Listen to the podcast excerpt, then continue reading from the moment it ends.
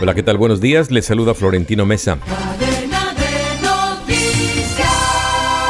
La Cámara de Representantes revivió el artículo que crea el Servicio Social para la Paz, el cual había sido negado por el Senado, por lo que se deberá conciliar ambos textos para ratificar su inclusión en la Ley de Orden Público.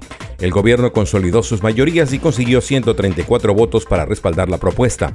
Entre tanto, la plenaria del Senado aprobó en segundo de ocho debates la reforma constitucional que busca eliminar gradualmente el servicio militar obligatorio y que también crea la alternativa del Servicio Social para la Paz. El exalcalde de Bucaramanga y ex candidato presidencial Rodolfo Hernández dejó de ser senador tras renunciar a la curul que le había sido asignada a través del estatuto de oposición por conseguir el segundo lugar en las elecciones presidenciales de junio pasado.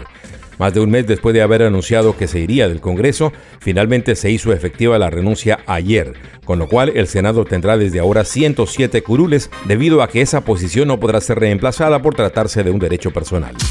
La policía y las autoridades aeroportuarias detuvieron al teniente coronel Jorge Esteban Bautista cuando transportaba varias maletas llenas de armas en el aeropuerto El Dorado de Bogotá, donde hacía escala de un vuelo procedente de Miami. El coronel del ejército, de 42 años, adscrito a la tercera zona de reclutamiento del ejército con sede en Cali, llegó en un vuelo comercial que tenía como destino la capital del Valle antes de ser detenido en el control migratorio del aeropuerto de la capital colombiana. Descarga gratis la aplicación Red Radial y encuentra siempre una radio para tu gusto. Escucha lo mejor de la radio hablada en Colombia, noticias, deportes, entretenimiento, programas familiares, música en todos los géneros y gustos, y cada hora los avances informativos en cadena de noticias.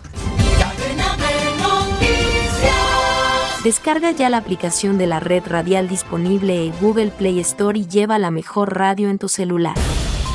La oposición venezolana agrupada en la plataforma unitaria sostuvo un encuentro con la subsecretaria de Estado de Estados Unidos, Wendy Sherman, con el objetivo de retomar y fortalecer el diálogo entre el régimen de Nicolás Maduro y el antichavismo en México, suspendido hace un año.